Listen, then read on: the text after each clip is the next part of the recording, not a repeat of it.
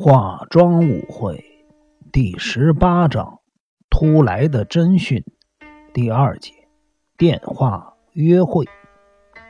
在一片沉默中，日比野警官勉为其难的开口说：“当时金村先生的反应如何？他立刻站起来接电话了吗？”“没有。”叔叔犹豫了一会儿。对了，那位哥哥问他要不要回去那通电话，这时候叔叔才站起来。因此，我们就告辞了。那位哥哥知道那个女人的名字吗？他不知道。那么，金村先生为什么会犹豫？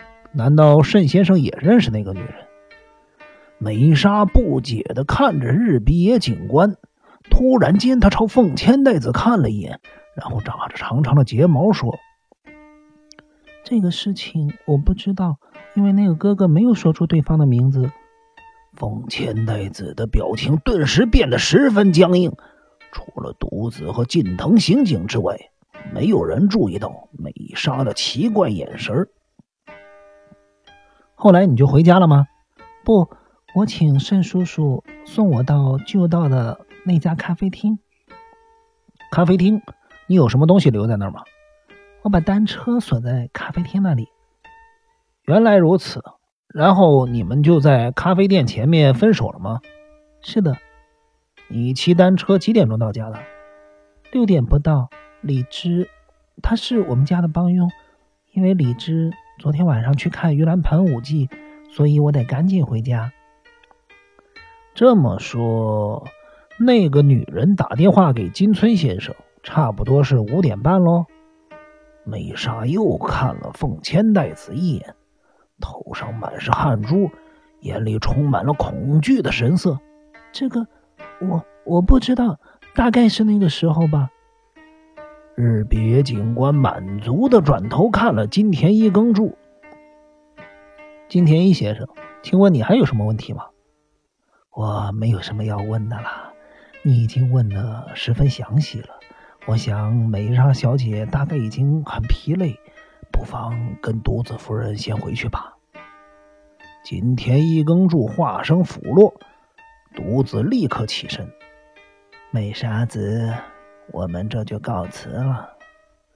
美沙神情哀伤的看着狄小璐，独子说道：“奶奶，我明天可不可以参加高尔夫球赛？”飞鸟中西先发制人说道：“美沙，欢迎你参加我们的活动。”你放心，一言一定会照顾你的。上午不行，因为你有重要的事情要办。狄小璐独子说的重要的事情，大概是为狄小璐太久办法会的事。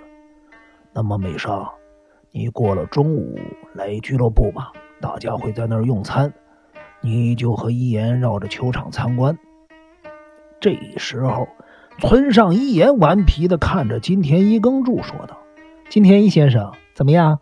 你要不要一块来？”“哈，不不不，我不行啊，我是运动白痴。什么是运动白痴？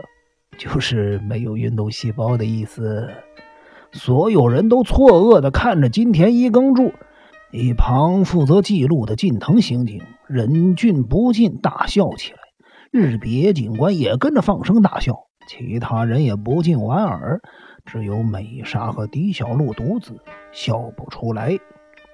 飞鸟中西趁机消遣金田一耕助说道：“啊，光看您这身打扮呐，实在很难想象您会是个运动神经发达的人呐。不过呀，就是有人，哎，我该怎么说呀？